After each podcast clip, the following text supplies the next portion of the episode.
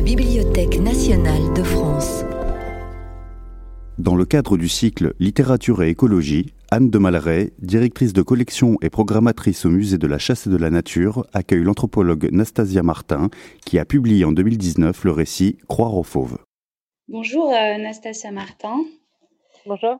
Merci de euh, nous accorder cet euh, entretien que nous avons choisi ensemble d'intituler Écrire face à l'incertitude environnementale. Alors, je vais d'abord vous présenter rapidement. Vous êtes euh, anthropologue, euh, auteur de deux ouvrages, euh, Les âmes sauvages d'abord, publié en 2016 aux éditions La Découverte, qui est issu de votre thèse sous la direction de Philippe Descola et consacré aux Gwich'in d'Alaska, un peuple de chasseurs d'Alaska. Et Croire aux fauves, publié aux éditions verticales en 2019. Alors, le projet de cette conférence est euh, d'explorer avec vous la manière dont la crise climatique nous plonge dans l'incertitude quant au devenir de nos sociétés humaines. Elle nous confronte à notre incapacité en Occident à trouver les mots pour décrire cette situation à laquelle nous faisons face. Et les discours qui tentent de se raccrocher à l'idée que ce qui nous affecte en ce moment ne serait que passager dans un mouvement continu euh, du progrès, reviennent en réalité à un silence assourdissant. Et au contraire, vous prenez à bras le corps, pourrait-on dire, cet enjeu de décrire, de trouver les mots pour parler de cette incertitude environnementale qui vous a saisi d'une manière euh, dramatique dès votre premier terrain d'anthropologie chez les Gwich'in en Alaska. Et il me semble que écrire face à l'incertitude environnementale est devenu une question centrale pour vous, en passant notamment, et on en reparlera, du, de l'Alaska au Kamchatka, et que l'enjeu dans cette écriture est de pluraliser les réponses à la crise écologique à laquelle nous faisons face. Et alors vos écrits et leur style qui dénotent dans le champ de l'anthropologie française contemporaine, votre cheminement théorique et euh, les déplacements géographiques qui vous ont amené euh, d'un terrain à l'autre sont euh, peut-être guidé par euh, cette nécessité. Et l'idée euh, de cette conférence est de cheminer ensemble euh, justement de la question de l'écriture à celle de votre projet théorique et au terrain qui est indissociable de l'émergence des deux. Alors, Peut-être euh, pour commencer, la première question que j'aurais envie de vous poser, c'est de savoir comment justement cette question de l'incertitude a fait irruption dans votre travail euh, de jeune anthropologue euh, sur ce premier terrain en Alaska. Et comment aussi cela vous a obligé à réinfléchir euh, le projet euh, de thèse qui était euh, le vôtre en arrivant sur ce terrain? Oui, alors peut-être pour rebondir un petit peu sur la question, j'aime beaucoup cette expression de, silence assourdissant de, nos relations ici même avec les, autres êtres qui nous entourent. Et je pense que j'ai décidé de me lancer dans une thèse chez, chez les Gwich'in en Alaska, quelque part pour, pour, pour, pour, répondre à ce silence qui, qui, qui, qui, qui, m'était difficile à vivre de, depuis toute petite et partir voir plus loin, quelque part, si, si, si d'autres mondes existaient. si d'autres manières d'organiser nos relations, nos rapports aux autres êtres vivants existaient, euh, et s'il allait être possible de, justement de les mettre en comparaison euh, avec, euh, avec le nôtre. ce qu'est le travail de l'anthropologie. J'ai donc commencé une thèse sous la direction de, de Philippe Descola et je suis partie chez les Guichin parce que je, voulais spécifiquement m'intéresser à la question de l'animisme qui avait été sortie de, de, sa désuétude donc par Philippe Descola, qu'il avait, qu'il avait euh, structurée euh, en tant que qu'une ontologie parmi tant d'autres, c'est-à-dire une manière euh, de se relier au monde parmi tant d'autres. Et cette manière, elle est assez simplement explicable. C'est tout simplement l'idée que les êtres qui nous entourent les animaux, par exemple, ne sont pas de simples machines biologiques, mais qu'ils disposent de quelque chose qui ressemble à une âme, une intériorité, et que donc ils sont des, êtres dotés de, puissance au même titre que, nous humains, et qu'il est donc possible de, dialoguer avec eux sur des bases communes.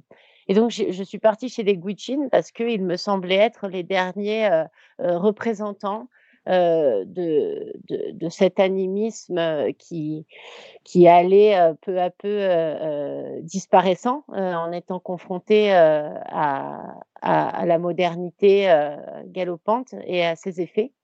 et, je, les ai, je, les ai choisis parce que en fait, ils étaient à l'époque, là je parle d'il y a à peu près 15 ans, euh, très médiatique en fait parce qu'il s'opposait à l'exploitation euh, pétrolière de la plaine côtière d'un parc national dans le nord de l'Alaska qui s'appelle le Arctic National Wildlife Refuge et donc, il s'y opposait en disant que si euh, les entreprises pétrolières venaient euh, creuser du pétrole à cette, euh, enfin, explorer pour le pétrole à, cette, à cet endroit-là, ça allait être une véritable catastrophe pour la, harde de caribous qui migrent chaque année, chaque été sur cette plaine et qui met bas en fait sur cette plaine côtière, et que eux en fait entretenaient des relations animiques avec ces caribous, et que si donc ces caribous disparaissaient, euh, leur propre culture allait disparaître. Donc, en fait, d'une problématique écologique, si vous voulez, ils ont fait une problématique euh, de, de droit humain. Mmh. Et donc, ce qui, je, je, lorsque j'ai étudié ce, ce, conflit, je me suis dit bon bah voilà, c'est c'est parfait. Je vais je vais pouvoir étudier l'animisme euh, à cet endroit-là parce que de fait, ils ont même en plus un discours euh, médiatique, euh, c'est-à-dire à, destination de, du monde extérieur, sur euh, leur mode de, relation à l'environnement, et ça devient même quelque part un outil politique pour contrer des, des, politiques extractivistes. donc j'étais pleine d'espérance lorsque je suis arrivée sur, sur le terrain et euh, espérances qui ont été euh, malmenées et, déçues dans une large mesure pendant cette, toute première année de, terrain parce que parce que je me suis confrontée à, un monde euh, ruiné, désespéré. Donc j'ai travaillé dans le village de, Fort Yukon, qui est dans le, nord-est de l'Alaska, euh, où en fait, euh, là où je pensais trouver euh, des chasseurs-pêcheurs dans une comment dire une, bonne santé physique et mentale, ben, je me suis retrouvée dans un village jonché de débris de, de modernité, avec une grande partie de la population qui faisait face à des problèmes de drogue, d'alcool, de violence conjugale, etc euh, toutes choses qui sont absolument, euh, enfin très très, communes euh, euh dans, le Grand Nord, hein, euh, d'un point de vue général, et des gens qui qui, qui, finalement me faisaient part de leur, incertitude quant au devenir du monde qu'ils qui, qui, habitaient, euh, d'une part, euh, parce que les métamorphoses environnementales dues au changement climatique étaient absolument drastiques dans le Grand Nord et je n'avais pas réalisé jusqu'à quel point, c'est-à-dire que les animaux qu'ils chassaient tout simplement euh, transformaient leur route migratoire ou ne migraient plus du tout. Ces fameux caribous, par exemple, de la plaine côtière, bah, vous vous imaginez bien que dans les médias, ils, se, gardaient de parler de ces, questions, mais la réalité sur le terrain, c'était qu'ils ne, pouvaient même plus les chasser puisqu'ils n'étaient plus aux endroits où on les attendait. de même pour les saumons qui ne remontaient plus les mêmes rivières, la, forêt, la taïga qui n'avait de cesse de brûler, qui faisait qu'on se retrouvait dans, euh, euh, littéralement en fait euh, dans la fumée pendant deux à trois mois de l'année avec cette, sensation de, picotement au fond de la gorge perpétuelle, les yeux rouges, etc.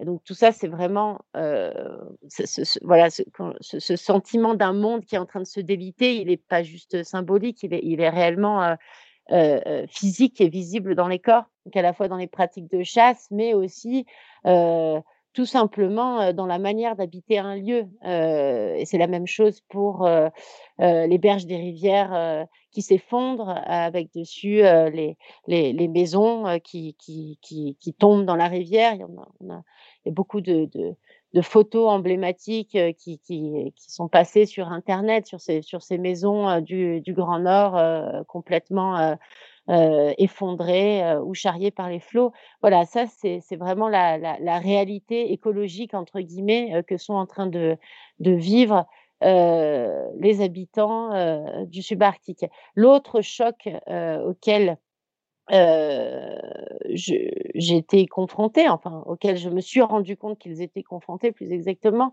euh, c'est euh, la relation aux, aux, politiques de gestion environnementale américaines euh, qui oscille d'un côté entre des politiques de protection de l'environnement, c'est-à-dire qui se saisissent de plus en plus de terres pour les sécuriser dans des parcs nationaux, ce qui fait que les indigènes tout simplement ne peuvent plus ni chasser ni pêcher, ou des politiques d'exploitation, d'extraction des ressources naturelles euh, qui, sur certains autres territoires réputés euh, moins scéniques, entre guillemets, moins, qui, qui auraient moins de valeur euh, ajoutée pour faire partie de, de, la, de la wilderness, hein, de la nature sauvage, qui du coup sont exploités, soit pour le pétrole, soit pour l'or, soit pour le bois, etc., etc. Et donc, les, les se trouvaient finalement un petit peu entre, entre ces deux, finalement, à devoir combattre ces, ces, ces, ces, deux politiques de gestion a priori contradictoires, mais qui en fait ne le sont pas. Hein. C'est les deux faces d'une mmh. même pièce de l'ontologie, euh, la manière de se relier au monde euh, moderne, c'est-à-dire il faut à la fois exploiter et protéger, il faut protéger pour exploiter et vice-versa. Et eux qui qui ne se situaient ni dans l'un ni dans l'autre de ces, de ces pôles euh, finalement se retrouver euh, complètement euh, exclus à la fois de leur propre monde à cause de ces métamorphoses environnementales, mais aussi du monde qu'on attendait qu'ils habitent quelque part, que que, que, que, que les politiques de gestion américaines avaient été en train de former pour eux. Et euh, donc ce monde auquel il fallait qu'ils s'assimilent quelque part. Une mmh. espèce de double exclusion comme ça euh, de leur monde, euh, ce qui explique assez, assez bien les raisons pour lesquelles la, la, le, le, le, sentiment premier qui, qui, qui moi, m'a habité face à, enfin, lorsque je suis rentrée en relation avec eux, c'était un sentiment du, du, d'une profonde euh, euh, tristesse et, d'une grande désespérance. Et, à ce moment-là, euh, je me suis dit, à ce moment-là de mon travail, je me suis dit, finalement, ça va être absolument impossible d'écrire une thèse sur l'animisme, puisque ce, n'était pas ce dont les, gens me parlaient, tout simplement. Mais je vais plutôt écrire une thèse sur l'histoire coloniale, sur les raisons pour lesquelles nous en sommes arrivés là aujourd'hui.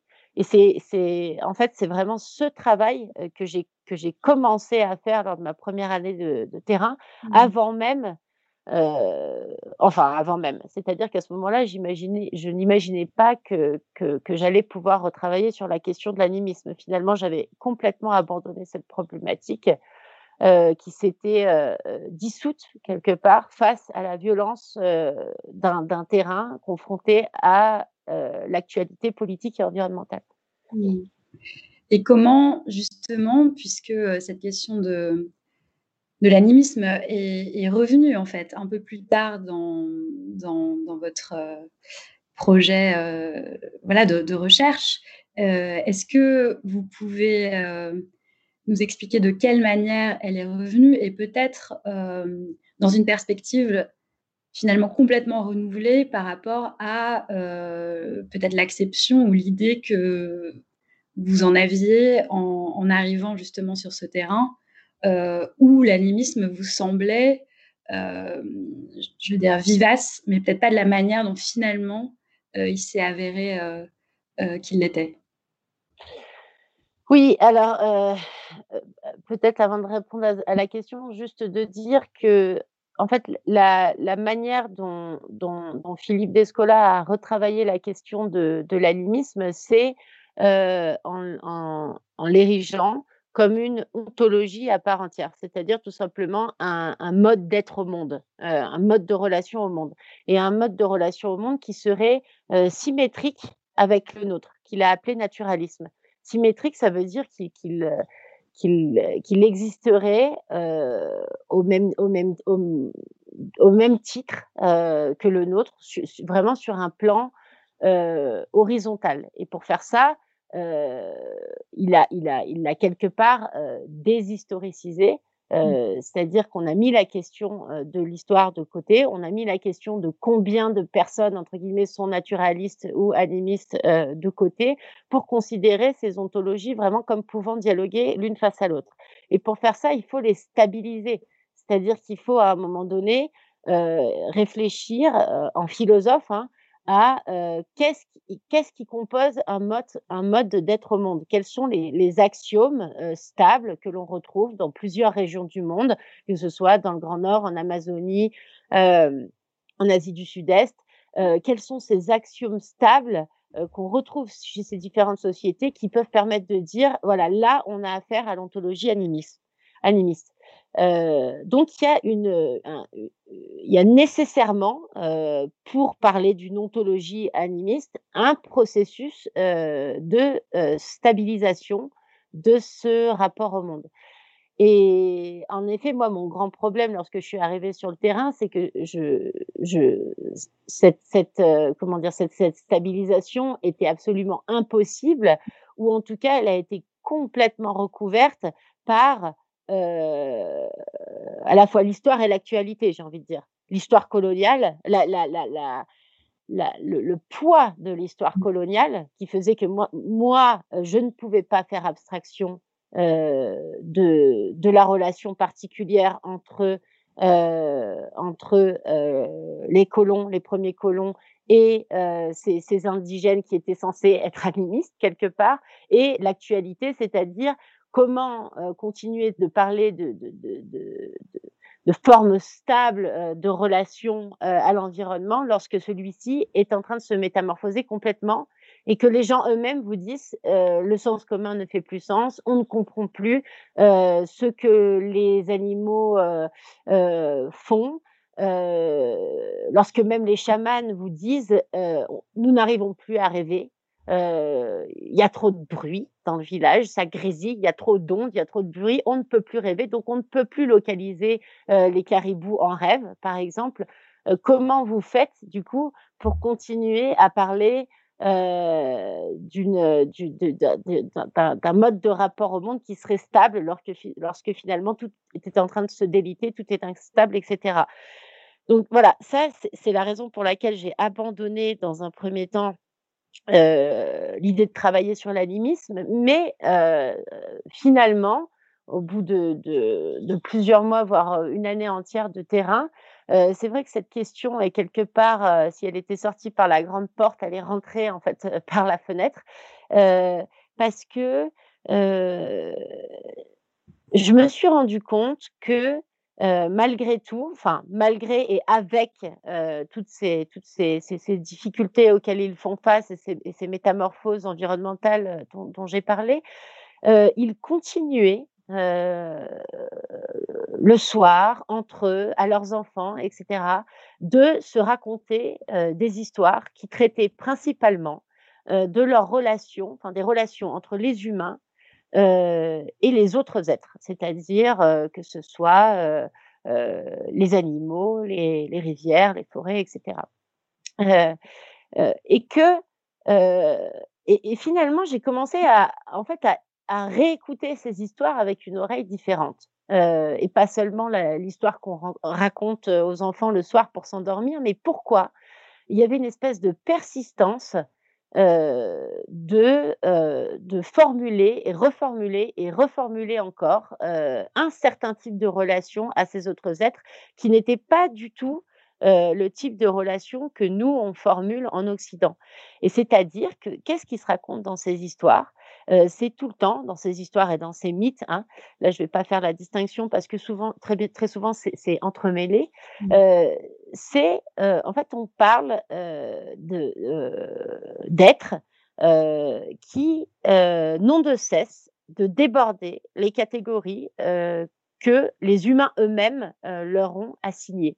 Et là, je parle des, des, des eux-mêmes. C'est-à-dire que ces histoires racontent, euh, la plupart du temps, comment euh, les euh, humains se font régulièrement déborder par les élans, les caribous, les ours, les loups, etc. Et comment ces derniers sont toujours plus que ce qu'ils attendent d'eux.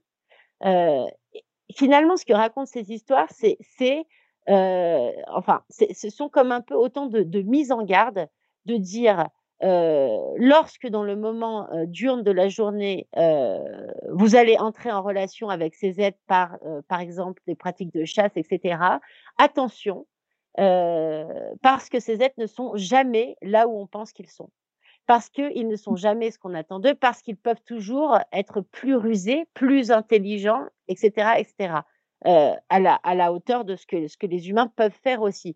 Et donc, en fait, ces histoires étaient tout le temps en train de remettre de la, de la, comment dire, de la réflexivité euh, sur, des, sur des relations qui sont de fait incertaines et instables. Et je me suis rendu compte que, en fait, ces histoires étaient absolument appropriées pour penser ce qui était en train de se passer avec euh, le changement climatique et les métamorphoses écologique et éthologique qu'il entraîne, c'est-à-dire que ces animaux, de fait, même du point de vue des biologistes, et pas seulement des gens euh, qui, des, des, indigènes qui, qui, continuaient de vivre à leur contact, ne faisaient plus euh, ce à quoi les humains euh, s'attendaient. Et que finalement, euh, les Guichin étaient peut-être bien euh, euh, mieux armés quelque part pour penser cette question de l'incertitude, de l'instabilité que nous l'étions nous, euh, que nous l'étions nous-mêmes. Donc j'ai entamé tout un travail de, de, finalement de, de décortiquage de ces histoires, de ces mythes, pour montrer à quel point ils étaient actuels euh, et qu'il nous aidait à penser euh, la, crise écologique avec euh, un, point de vue, un regard renouvelé. Et précisément, c'est difficile de maintenir les conditions de ce dialogue avec les autres êtres dans le contexte de l'Alaska, qui est, comme vous l'avez rappelé, un, avant-poste euh, du réchauffement climatique euh, en proie à une exploitation euh, capitalistique des ressources qui, qui menace en fait la survie précisément de ces autres êtres. Oui. juste si je peux me permettre de répondre déjà à cette question avant de passer à la suivante, absolument, c'est vraiment difficile. C'est-à-dire que continuer de chasser et de pêcher dans les conditions qui sont celles de, l'Alaska actuelle, c'est un choix politique. C'est mmh. un choix qui est extrêmement dur à tenir, à la fois parce que la plupart du temps, on va contre les politiques de gestion mises en place par l'État, c'est-à-dire qu'on devient peu ou prou des braconniers.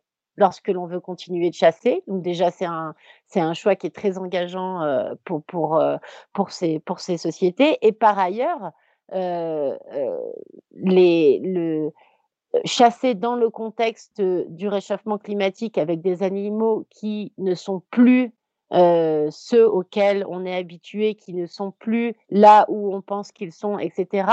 C'est-à-dire, il faut redoubler d'efforts. Il faut être encore plus réflexif quelque part.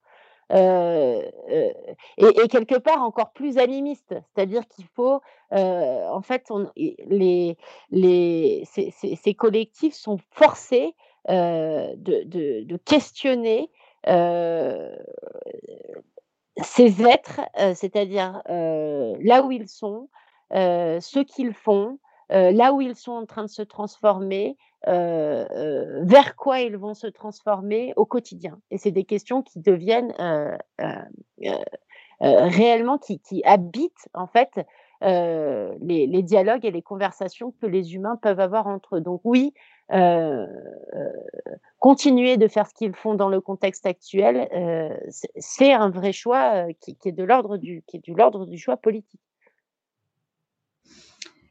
Et je voulais justement amener le, la question de votre second terrain et le passage de l'un à l'autre à partir, il me semble, de de la phrase qui vous a été euh, dite par un, de vos interlocuteurs, euh, Guichin, euh, qui disait voilà, que si tout s'effondrait, il repartirait en forêt. et, et en fait, voilà, vous, vous, dites que certaines phrases produisent des déclics qui, voilà, qui amènent la recherche à un autre endroit et qui déploient la question autrement. Et précisément, cette question de l'animisme euh, et, et du dialogue avec les autres êtres comme forme de, résistance ou de réponse euh, s'est déployée à partir de cette phrase qui peut avoir l'air euh, anecdotique à un autre terrain qui, qui est celui sur lequel vous travaillez actuellement. Oui, ce que, ce que, ce que Dacho expliquait par là, c'est que les, les, les sont quelque part tenus par, par des, des aides sociales qui, sont, qui sont minimes, mais qui existent toutefois, sont tenus dans une forme de, de précarité, de précarité sédentaire, si j'ose dire, au sein des villages, et là, en l'occurrence, de Fort Yukon. et que en fait, ce qu'il cherchait à dire par là, en disant si tout s'effondrait, sous-entendu, si le système économique qui nous tient sédentarisés au village s'effondre, moi et ma famille, nous repartirons en forêt. Et c'est pour ça que je continue de euh, leur apprendre à chasser, à pêcher, à reconnaître euh, les arbres, les plantes, à connaître nos territoires de chasse, etc., etc., et à dialoguer avec les animaux euh, que l'on chasse. et c'est vrai que ça a été un déclic parce que je me suis dit, mais de l'autre côté du détroit de Bering, en Russie, les, collectifs indigènes ont déjà fait face à un effondrement systémique de, toutes les structures qui, qui, les tenait euh, dans, un, monde particulier.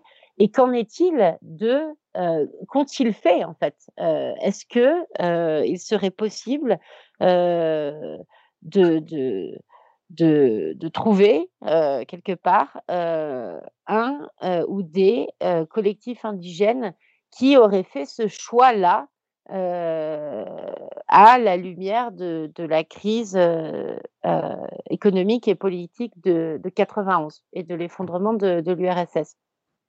Et, c'est avec cette idée en tête que plusieurs années plus, plusieurs années après, j'ai je entamé une, une recherche au Kamchatka chez les chez les Évènes de la région d'Itcha à, à l'est des Sceaux. Et pourquoi le Kamchatka C'était pas du tout un choix anodin? En fait, pour entamer cette recherche comparative, j'avais vraiment besoin d'un territoire qui soit le miroir de l'Alaska côté russe. Et pas seulement le miroir au sens, j'avais besoin de, de sociétés qui seraient encore animistes, mais j'avais surtout besoin d'un territoire euh, qui soient conçus euh, par les États qui les administrent, en l'occurrence l'Amérique et la Russie, euh, peu ou prou de la même manière. Et le Kamchatka répondait bien euh, à cette nécessité parce que il était aussi, comme il est aussi, comme l'Alaska, une ancienne base militaire qui, qui jusque dans les années 90 surveillait d'ailleurs l'Alaska, mais aussi le dernier bastion d'une nature sauvage qui se voit médiatisée par la Russie comme le dernier écrin quelque part de, wilderness et un réservoir de, ressources naturelles en l'occurrence, euh, il y a énormément de gaz au Kamchatka. Le, Kamchatka me paraissait être le, bon candidat pour entamer une comparaison euh, avec avec l'Alaska, mais néanmoins, je savais absolument pas si j'allais trouver un collectif indigène qui avait fait ce, choix de retour en forêt. Est-ce qu'il existait ou pas? J'avais plusieurs exemples euh, en Sibérie, euh, d'après ce que j'avais lu, euh, c'était une hypothèse qui se tenait, mais pour ce qui est du Kamchatka, euh, j'avais aucune preuve de l'existence d'un tel collectif. Et donc, je suis partie en 2014, juste après la soutenance de ma thèse, avec un collègue et ami, Charles Stepanov, pour entamer un premier terrain au Kamchatka, un terrain exploratoire euh, exploratoire en réalité de cette hypothèse, de, euh, de cette hypothèse de euh, finalement, existe-t-il un collectif indigène qui aurait fait un choix assez radicalement différent au moment de la chute de l'Union soviétique? Et de fait, donc on les a, on les, a cherchés. Et de fait, au bout de, plusieurs semaines, on a pu, enfin, on a entendu parler, puis on a pu rencontrer un clan familial Even qui était reparti vivre en forêt à la chute de l'Union soviétique, même juste avant, parce qu'ils étaient repartis en 1989, au moment où à l'Est, euh, dans le Grand Est, euh, toutes les structures économiques étaient déjà en train de, s'effondrer. et qui avait donc fait ce choix. Et ce, clan familial est devenu le, sujet de, mes, de mon et de mes futurs terrains depuis plus de sept ans. voilà. Justement, pour revenir sur euh, cette euh, question centrale du dialogue, du maintien du dialogue avec les autres êtres, euh, qu'est-ce que vous avez pu observer, peut-être de comparable ou au contraire de très différent de ce point de vue-là, de ce que vivent les Gwich'in en Alaska? Oui. Alors, peut-être pour introduire cette question, juste citer une phrase que j'aime bien citer, qui est, qui, est, qui est, cette phrase de Daria qui est, euh, qui, est, très belle. Donc Daria, qui est la, chef de ce, clan familial, qui est très très belle, qui dit euh, euh, en 1989, euh, lorsque la lumière s'est éteinte, les esprits sont revenus. Et finalement, voilà, c'est une bonne introduction pour essayer de, comprendre ce qui a pu se passer à ce moment-là. C'est que déjà, littéralement, la lumière s'est éteinte. C'est qu'un jour, euh, dans ces dans ces anciens dans ces anciens kolkhozes, euh, dans lesquels étaient euh, sédentarisés les événements, tout l'afflux des vivres a complètement cessé, l'apport en électricité a cessé, c'est-à-dire que tout s'est arrêté. ça serait un petit peu comme un comme un comme un moment de, de confinement général, mais sans la possibilité d'aller au supermarché quelque part. C'est-à-dire que voilà, tout s'est arrêté. Et à ce moment-là, qu'est-ce que ça veut dire les esprits sont revenus? Ça veut dire finalement la nécessité de se relier à nouveau aux êtres qui nous entourent, nous est apparu comme la seule issue possible pour faire face à cette crise. Et ça, c'est vraiment, c'est vraiment quelque chose de, de, de, très important parce que, en fait, c'est ça, c'est cette nécessité de, recréer un dialogue, et encore une fois, dialogue qui a été mis en sourdine, non seulement par, pas, par, pas par la crise, mais par ce qui s'est passé avant, c'est-à-dire par les politiques coloniales pendant l'URSS, par une, gestion rationnelle des relations aux animaux que l'on que l'on que l'on avait. les, les Évènes sont un peuple d'éleveurs de, rennes. Leurs rennes ont été collectivisées pendant l'époque soviétique et au moment de la collectivisation, ce n'étaient plus des petits troupeaux que les familles avaient avec lesquels ils pouvaient entretenir des relations, mais ce sont devenus de gigantesques troupeaux de 1000, 2000, 3000 bêtes avec lesquels il fallait avoir il n'était plus possible d'avoir des relations interspécifiques comme on peut observer en Sibérie centrale, etc., dans des tout petits élevages.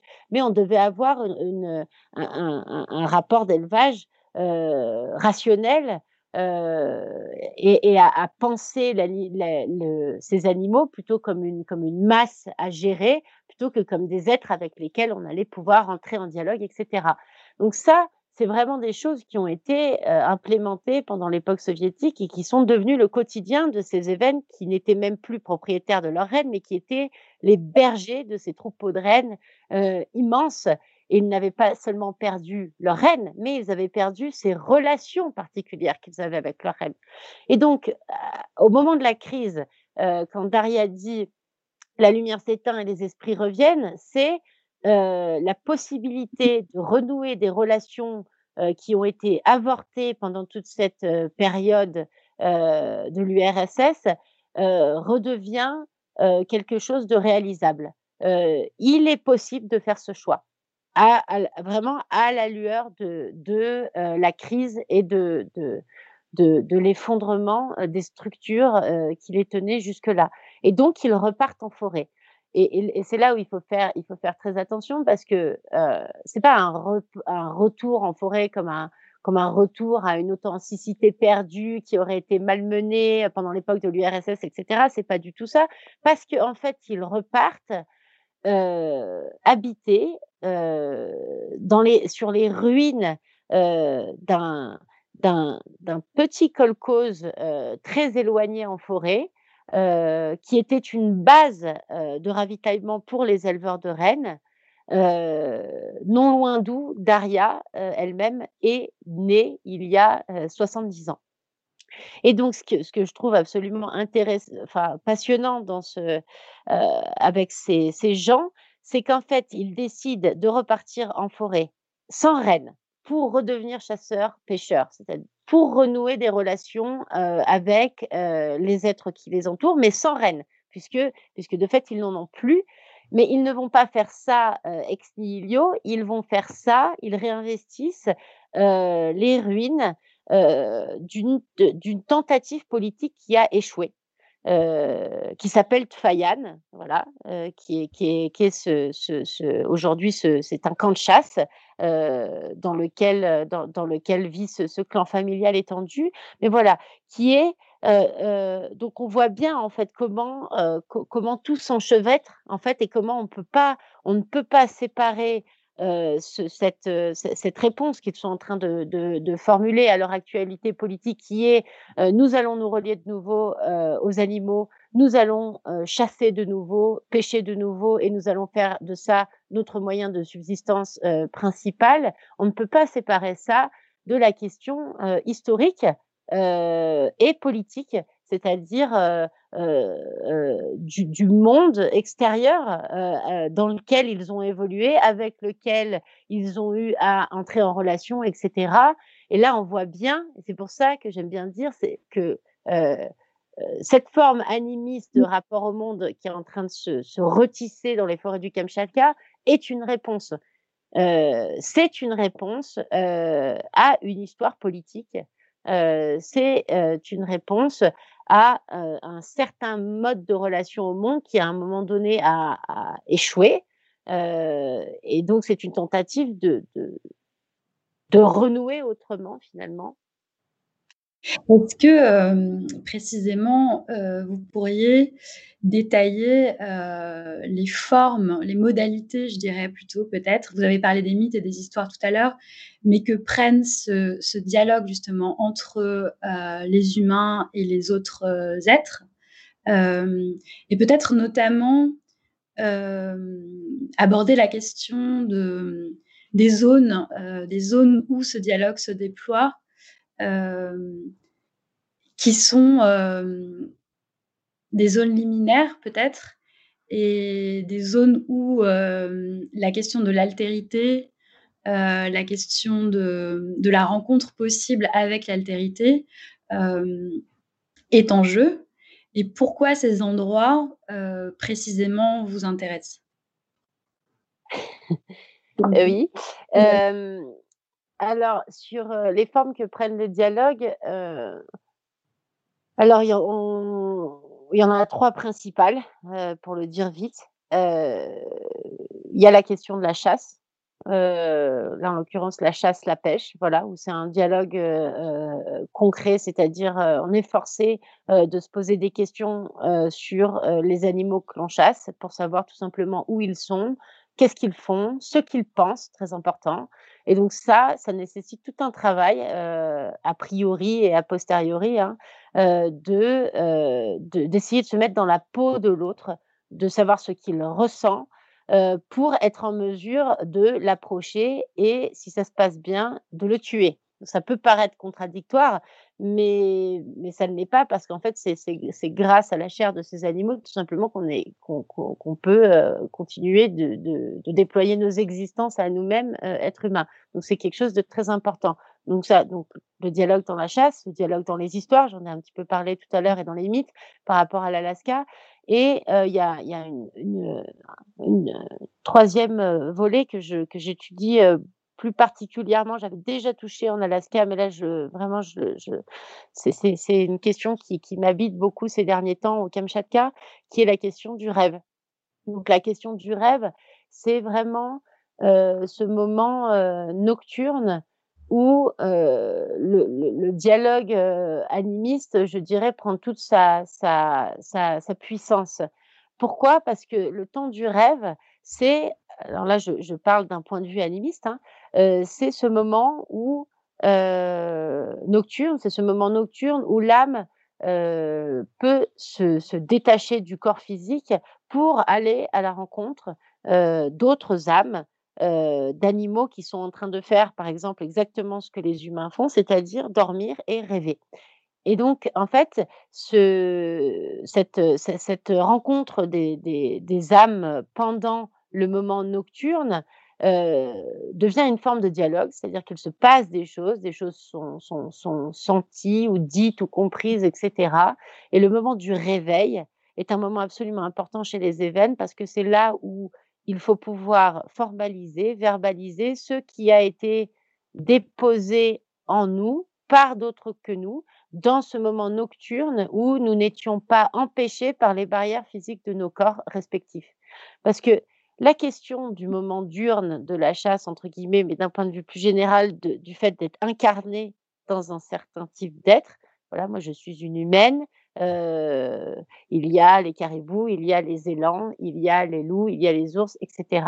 C'est que euh, pendant le temps de la journée, euh, il, est très difficile de, de, dialoguer, enfin il est même tout simplement impossible presque, de dialoguer avec ces autres êtres parce que nos, barrières physiques nous en empêchent, euh, nos dispositions physiques nous en empêchent. Je ne sais pas parler la langue d'un loup, par exemple. Mais ce que, ce que, ce que disent euh, les événements, c'est que dans le moment nocturne, qui, est vraiment un moment, un moment liminaire d'entre-deux mondes, euh, ce, ces, dispositions euh, physiques ne, ne, n'entrent plus en jeu. Et, il est possible de se rencontrer d'âme à âme. Et au moment où l'âme redescend dans le corps, au moment du réveil, c'est là où il faut être capable de se rappeler, de reformaliser ce qui s'est passé pour euh, quelque part orienter la manière dont, pendant la journée, nous allons entrer en relation avec ces autres êtres. Euh, Et encore une fois, ça peut être des choses tout à fait non spectaculaires, comme une rencontre dans une rivière sous l'eau, à un certain endroit de la rivière avec des saumons qui sont là à cet endroit-là alors qu'ils n'étaient pas censés y être. Et le fait de se souvenir de ça le matin va permettre aux pêcheurs d'aller se rendre pendant la journée sur cet endroit précis de la rivière qu'il a vu en rêve avec ses saumons pour tenter de les attraper. Voilà, ça peut être des choses très très pratiques comme ça. C'est ça que ça veut dire. Euh, le rêve oriente euh, la teneur des relations euh, à venir. En 2019, vous avez écrit Croire aux fauves à partir de l'expérience de votre rencontre accidentelle avec un ours sur votre terrain au Kamchatka. Est-ce que vous pouvez nous parler de l'enjeu pour vous de ce passage par la littérature? Oui. Qu'est-ce que c'est que qu'être, ethnologue? Qu'est-ce que c'est qu'arriver, sur un terrain, pour essayer de comprendre, un collectif qui, se relie au monde de manière tout à fait différente d'une autre? De la nôtre? C'est à un moment donné, se mettre en capacité, de lâcher toutes les croyances, tous les préjugés, tous les jugements que l'on avait a priori sur le monde d'un point de vue général et ce monde dans lequel on vient d'arriver. Et donc c'est en fait quelque part ouvrir une brèche dans, les, dans, les, dans les frontières que nous, que nous avons nous-mêmes constituées pendant, pendant notre éducation, etc., entre nous et ce monde extérieur que l'on est venu étudier. Et ça, c'est quelque chose qui est très dangereux et dont les anthropologues parlent assez peu finalement, c'est cette nécessité de se rendre perméable au monde que l'on étudie et aux êtres qui, qui nous entourent. Et c'est quelque chose qui, réellement dans la littérature anthropologique, apparaît parfois pendant le second livre, mais qui n'est pas, comment dire, qui n'est pas évoqué comme quelque chose qui, qui, qui participe du savoir en lui-même, qui n'est pas juste un contexte de production du savoir, mais qui participe du savoir spécifique dispose, dont dispose l'ethnologue euh, sur le monde qu'il a étudié parce que ce monde l'a lui-même traversé.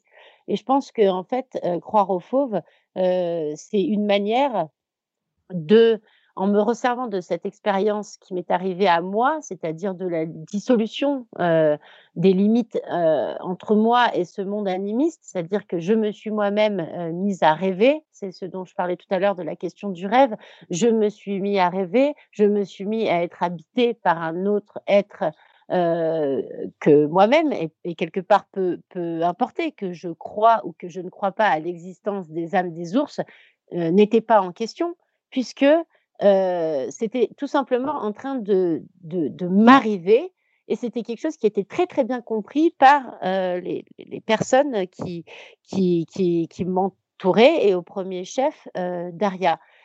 Et, et, donc ces, ces, rêves ne se sont pas arrêtés là, ils sont allés jusqu'à se concrétiser dans une, dans une véritable rencontre à l'issue de laquelle je ne suis pas morte. Et donc au retour euh, de cette, de cette expérience, évidemment, j'ai d'abord eu la, première, euh, l'envie première de, de mettre ça de côté, euh, de reprendre mon travail d'anthropologue là où il s'était suspendu pendant toute la période de l'hospitalisation, etc., etc. et donc de reprendre, de reprendre à ce moment-là l'écriture de mon livre d'anthropologie. Mais de fait, je me suis assez vite rendu compte que c'était impossible euh, et que j'avais euh, besoin de dire quelque chose, non pas seulement pour me reconstruire moi-même en posant cette expérience sur le papier et donc en la sortant de moi-même, c'est un, peu ce qu'on fait quand on écrit un livre d'un point de vue général, c'est qu'on sort une histoire relationnelle de son corps. C'était déjà quelque chose que j'avais évoqué pour, euh, pour les âmes sauvages en Alaska, mais c'était pas seulement ça, c'était aussi de, de, me servir de, de la littérature comme d'un outil pour dire quelque chose qui est rarement dit, qui est qu'est-ce que c'est que ce, ce, moment particulier du, du, travail de l'anthropologue, de ce moment qui, qui, qui peut aller parfois très loin, comme ça a été mon cas, de ne plus savoir se distinguer de l'autre quelque part, que d'entrer dans une zone où soi et l'autre ne sont plus ne sont plus spécifiés et où en fait on peut quelque part, enfin c'est pas qu'on peut, c'est qu'on est forcé en fait de ressentir des choses qui ne nous appartiennent pas. Et ça, c'est extrêmement, c'est quelque chose d'extrêmement de, dur, mais je pense que si c'est bien fait et si on a les capacités de revenir de, ce moment de, trouble, de cette, de cette zone liminaire dont on parlait tout à l'heure, c'est-à-dire de cette zone de rencontre entre soi et l'autre où l'issue de la rencontre est incertaine, c'est-à-dire qu'on ne sait pas qui de l'un ou l'autre va dominer, qui de l'un ou l'autre va ressortir entre guillemets vivante de la de, de, la rencontre. Au retour de cette zone liminaire, d'en faire comment dire, d'en faire quelque chose non seulement d'important, mais de structurant pour la manière dont on va formaliser par la suite notre étude ethnographique particulière.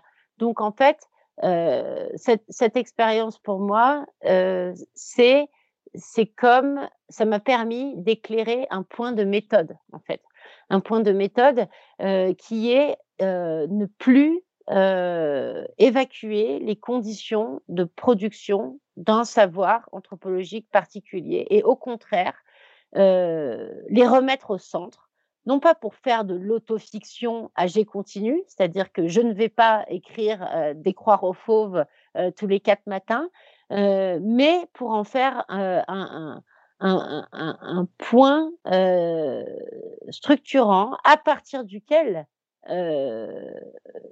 un endroit à partir duquel on parle en fait. C'est ça, un endroit spécifique à partir duquel on parle et qui euh, et, la légitimité entre guillemets qui a toujours été un grand problème des anthropologues sur quoi s'assoit la légitimité des anthropologues elle est elle, je pense qu'elle qu'elle qu'elle s'assoit justement là-dessus parce que en fait on, décide de faire le choix de ne pas s'abstraire de l'équation euh, et, notre expérience euh, participe de la manière dont euh, notre production scientifique va elle-même se créer en fait.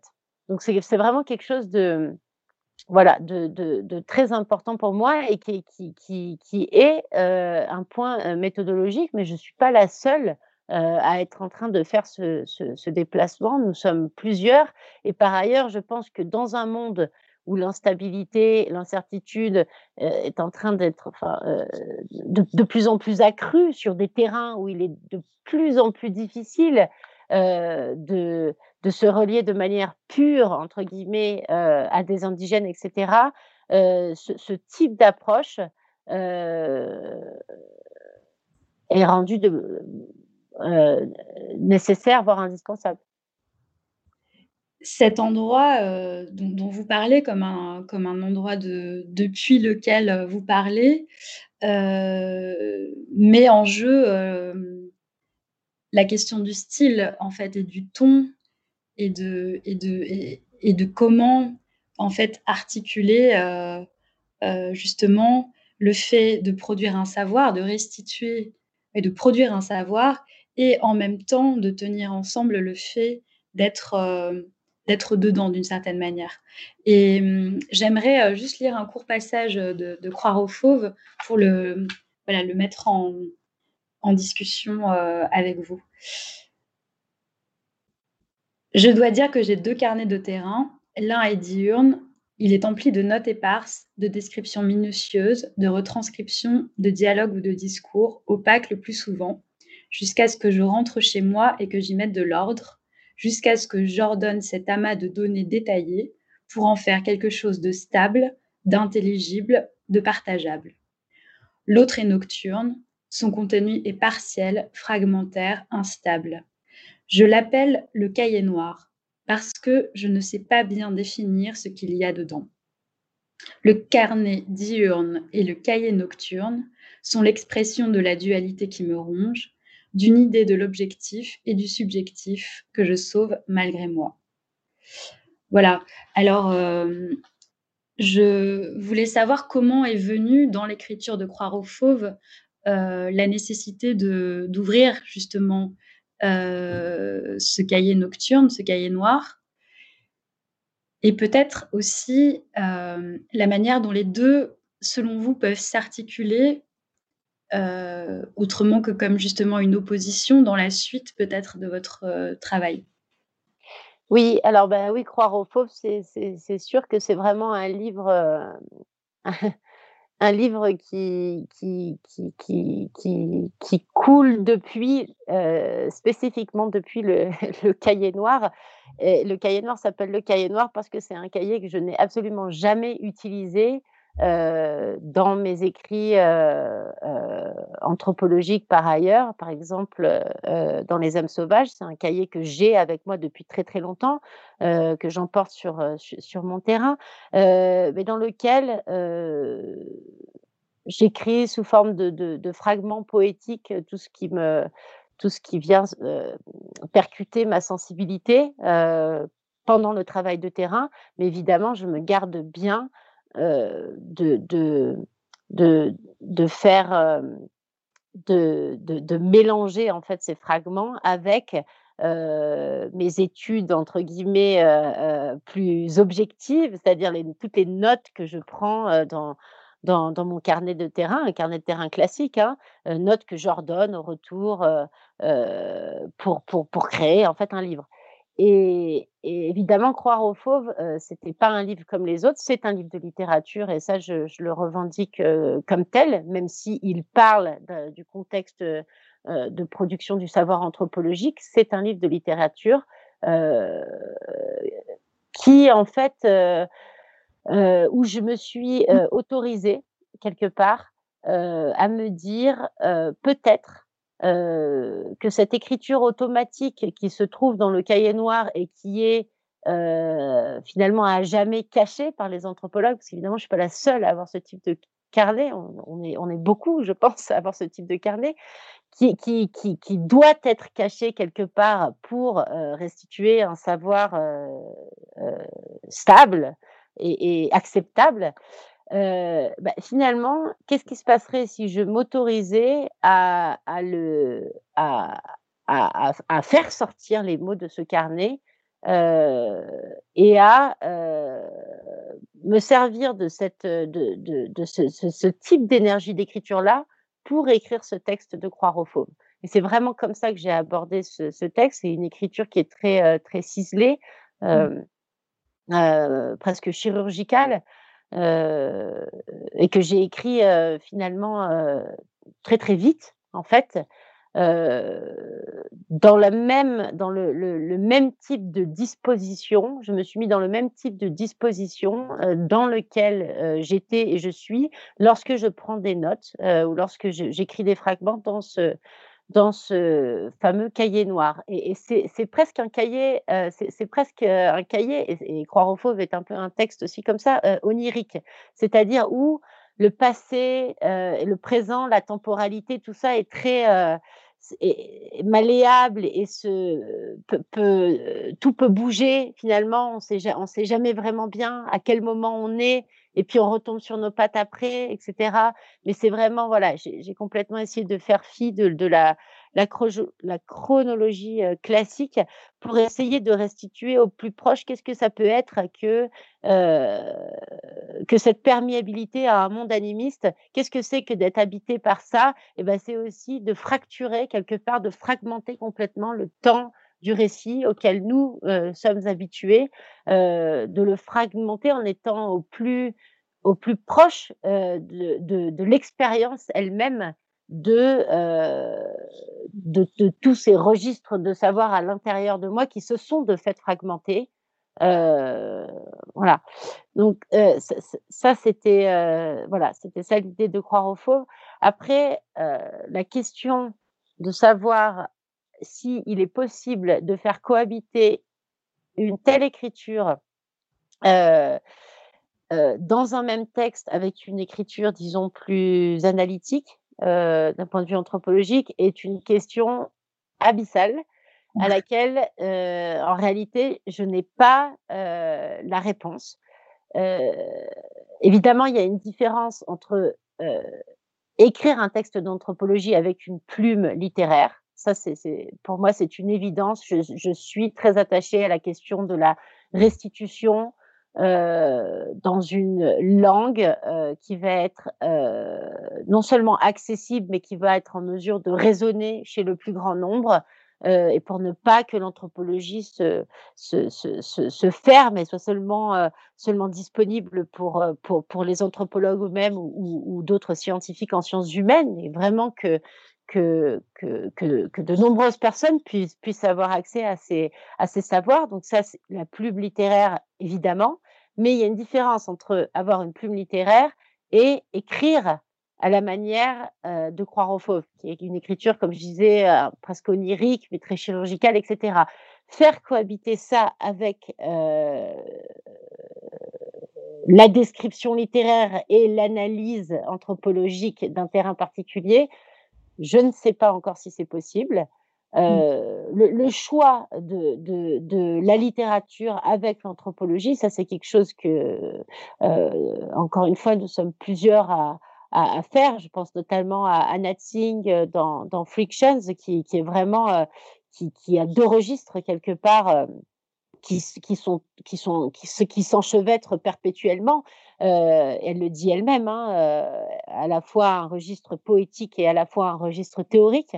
Et donc, on va avoir des, des, des moments de description où, où elle-même aussi se, se, met dans l'équation, etc., qui sont très littéraires, et ensuite des moments d'analyse euh, euh, où il faut plisser les yeux pour comprendre euh, là où elle veut en venir. Et ça crée un texte euh, qui, qui, est une expérimentation en lui-même. Mmh. C'est pas forcément facile à lire. C'est pas forcément facile à lire. Et, et je, ne sais, pour ma part, je ne sais pas, euh, je ne sais pas encore, là, dans le livre que je suis en train d'écrire, comment je vais, je vais régler cette question. C'est comme si euh, je sais que littérature et anthropologie doivent absolument euh, cohabiter de nouveau, parce que la littérature est, encore une fois, un outil, voire une arme pour euh, parler de l'altérité, de la question de l'altérité au plus grand nombre, et on a besoin de la question de l'altérité, on a besoin de pluraliser nos rapports au monde, parce qu'on ne sait plus comment faire face à l'incertitude. Donc, pour moi, c'est la seule valeur à l'heure actuelle de l'anthropologie, c'est ça, c'est de pouvoir dire, regardez, euh, d'autres manières de faire monde existent. Qu'est-ce qu'on est en train de faire nous? Comment on va réinventer nos modes de relation au monde, etc. Et ça, la littérature, aide l'anthropologie en ce sens qu'elle devient, euh, elle devient euh, tout simplement lisible, accessible, et encore une fois, pas parce qu'elle a été vulgarisée, mais parce que euh, les outils littéraires permettent que ça résonne dans les sensibilités des uns et des autres, que ça résonne presque poétiquement. Donc littérature, anthropologie, pour moi, doivent euh, recréer des liens qu'elles ont perdus il y a bien longtemps au moment de la constitution de la discipline en tant que euh, de l'anthropologie en tant que science sociale. Mais euh, c'est très compliqué à faire et je n'ai moi-même pas la réponse. Voilà. Peut-être pour conclure, j'aimerais j'aimerais élargir, en tout cas. voilà la question de l'incertitude, puisqu'on en a parlé sur vos à propos de vos deux terrains de recherche en Alaska et au Kamchatka. Euh, mais il me semble que cet enjeu d'écrire face à l'incertitude, euh, c'est aussi pour euh, justement pluraliser les réponses, des réponses qui peuvent nous aussi nous aider à composer avec l'incertitude que nous partageons aussi avec eux. Puisque cette question des avant-postes euh, que vous avez observé euh, dans la situation environnementale au Kamchatka et en Alaska, finalement, les avant-postes se déplacent ou en tout cas ils s'élargissent et nous nous trouvons avec l'épidémie actuelle à laquelle nous faisons face, finalement, face à une incertitude avec laquelle nous ne savons pas composer. oui, absolument. Encore une fois, jusqu'à il y a peu, pour, le dire très clairement, jusqu'au tout début du premier confinement, où je pense que ce confinement nous a un petit peu, tombé dessus à tous, même si on aurait pu s'y attendre. Jusqu'à très récemment, je, parlais du Grand Nord, de l'Alaska, du Kamchatka en tant que avant-poste de métamorphose environnementale, d'une crise écologique à laquelle il faisait déjà face depuis de nombreuses années et qui allait, à un moment ou à un autre, nous affecter, nous aussi. Et évidemment, tant qu'elle ne nous affecte pas directement, c'est difficile de prendre la mesure de la réalité de cette crise.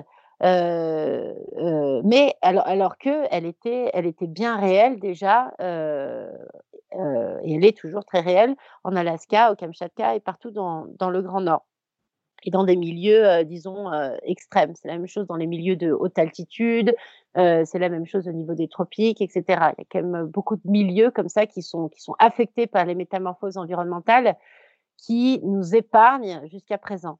Et, je pense que, et Bruno Latour l'a très bien dit dans un article pour, pour AOC au début du, premier confinement, que en fait, cette crise sanitaire, elle pouvait vraiment être vue comme le symptôme d'une crise beaucoup plus large, qui est une crise environnementale, mais qui est surtout une crise de nos, de nos rapports aux autres êtres, en fait, et de qu'est-ce que la modernité a produit, qu'est-ce que les conditions de production de la modernité ont fait au monde et à nos relations avec les êtres qui peuplent le monde.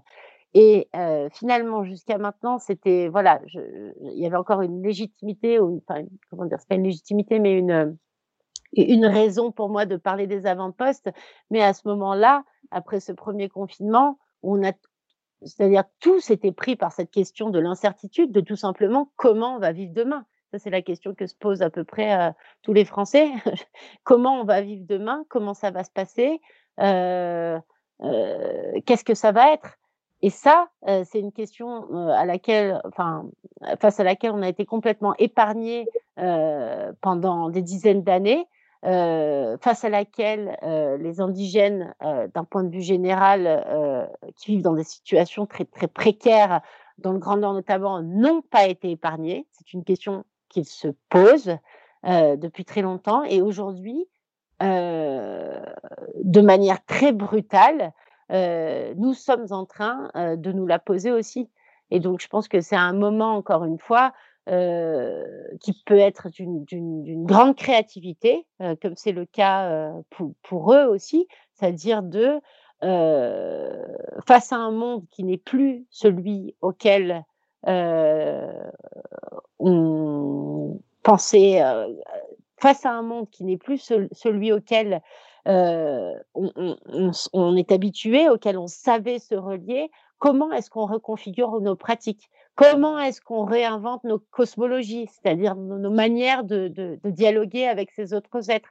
Comment est-ce qu'on réinfléchit nos rapports de production aussi face à des animaux qui ne sont plus tellement là? Ben, Toutes ces questions que eux se posent et qui, lorsqu'elles sont adressées euh, euh, engendre de la créativité, engendre de l'invention, engendre des nouvelles formes de vie dans le Grand Nord et, peuvent, sont à même, ces questions sont à même de réinventer des milieux de vie, eh bien, je pense qu'aujourd'hui, il faut qu'on se les applique à nous-mêmes, euh, potentiellement. Bah, de toute façon, voilà, elles, sont là pour inventer des, des, nouvelles formes. Merci beaucoup, Anastasia Martin, d'avoir partagé avec nous ce qui, voilà, ce qui anime euh, votre recherche et euh, votre démarche euh, d'écriture singulière et qui, il me semble, voilà, renouvelle à la fois votre discipline et aussi peut-être nos manières justement de penser cette incertitude environnementale. Merci beaucoup Anne de Malray. Au revoir. Vous venez d'écouter un podcast de la Bibliothèque nationale de France. Retrouvez les conférences, rencontres et créations de la BNF sur toutes les plateformes de podcast ainsi que sur le site bnf.fr.